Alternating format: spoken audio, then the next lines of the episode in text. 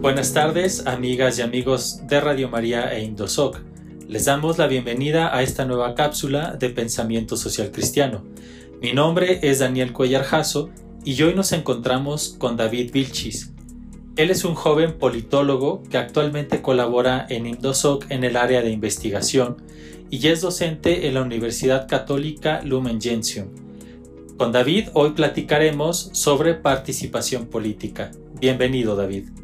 Muchísimas gracias Daniel, muchas gracias por el espacio y saludos a todo el auditorio. David, ¿por qué a los cristianos y a las cristianas nos debería importar hablar de participación política? Claro, la pregunta es muy pertinente porque hasta suena como contradictorio. Nos han enseñado desde niños que no debemos hablar de religión y de política y aquí parece que debemos hablarlos juntos pero hay una razón muy poderosa, principalmente porque participar en la política es nuestra vocación como cristianos. Y algunos radioescuchas podrán decir, pero ¿cómo? ¿Por qué dice eso? Porque nosotros somos los obreros de la viña del Señor, aquellos a quienes el Señor nos dice, y también ustedes a mi viña. Esta llamada no se dirige solamente a los pastores, sacerdotes, religiosos y religiosas, sino que se extiende a todos. También los laicos somos llamados personalmente por el Señor, de quien recibimos una misión que ha de efectuarse en la viña, es decir, en el mundo. Y particularmente nuestro campo de acción como laicos son las llamadas realidades temporales, el mundo profesional, social, económico, cultural y político. Lamentablemente, muchas veces caemos en la tentación de dar prioridad a los servicios eclesiales, descuidando nuestra misión en las realidades temporales.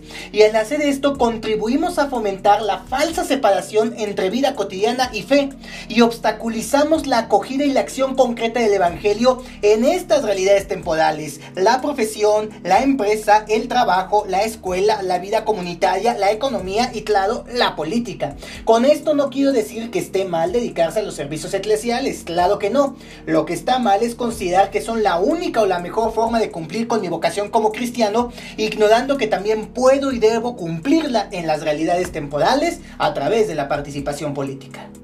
Hay un tema que yo creo que a todos nos cuestiona mucho, ¿no? Porque a veces queremos participar, este, nos entusiasmamos, pero vemos cómo es la realidad política eh, en términos de corrupción, de malos manejos de dinero, de abusos de autoridad, entre muchas otras cosas si todo está tan corrompido, ¿para qué involucrarnos? ¿Para qué participar?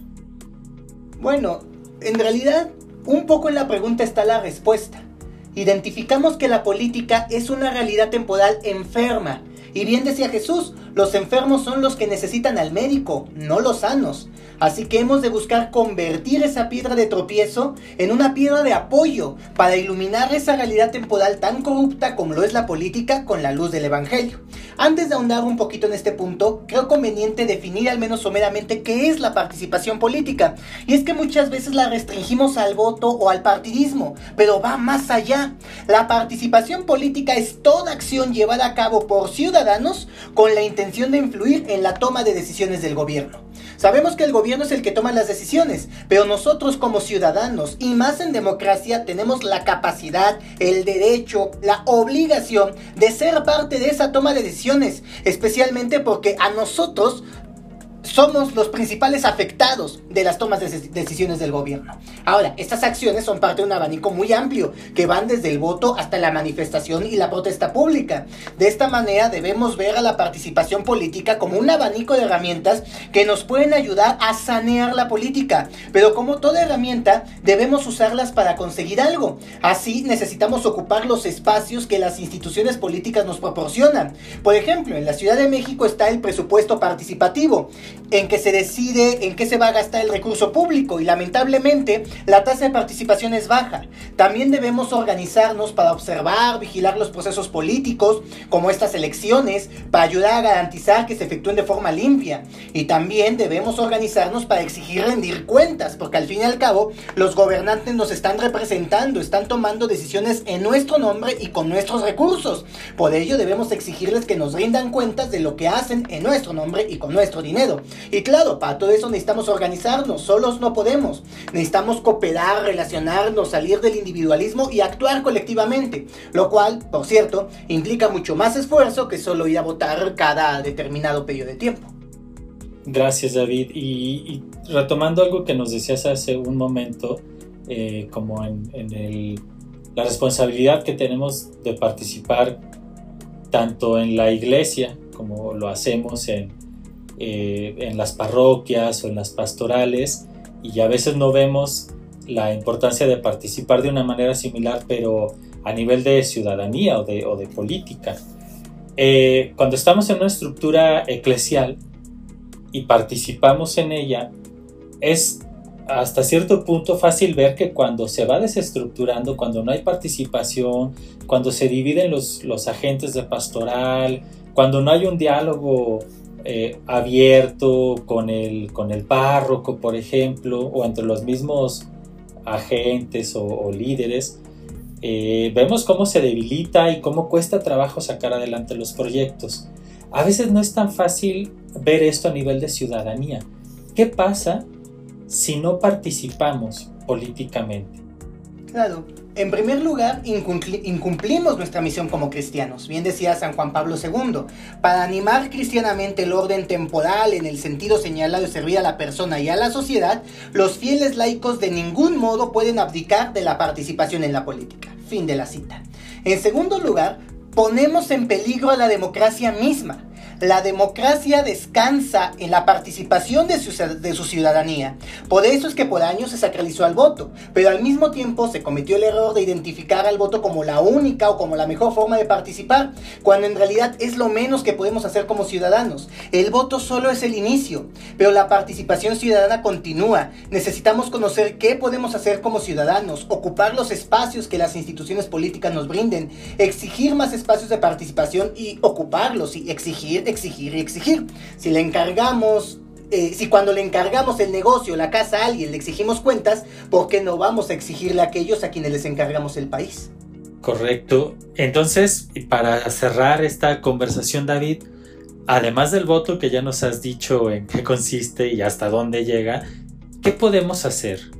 Algunas dos pistas, tres pistas sobre qué podemos hacer además de salir a votar. Claro, realmente son dos principales infórmate y asóciate.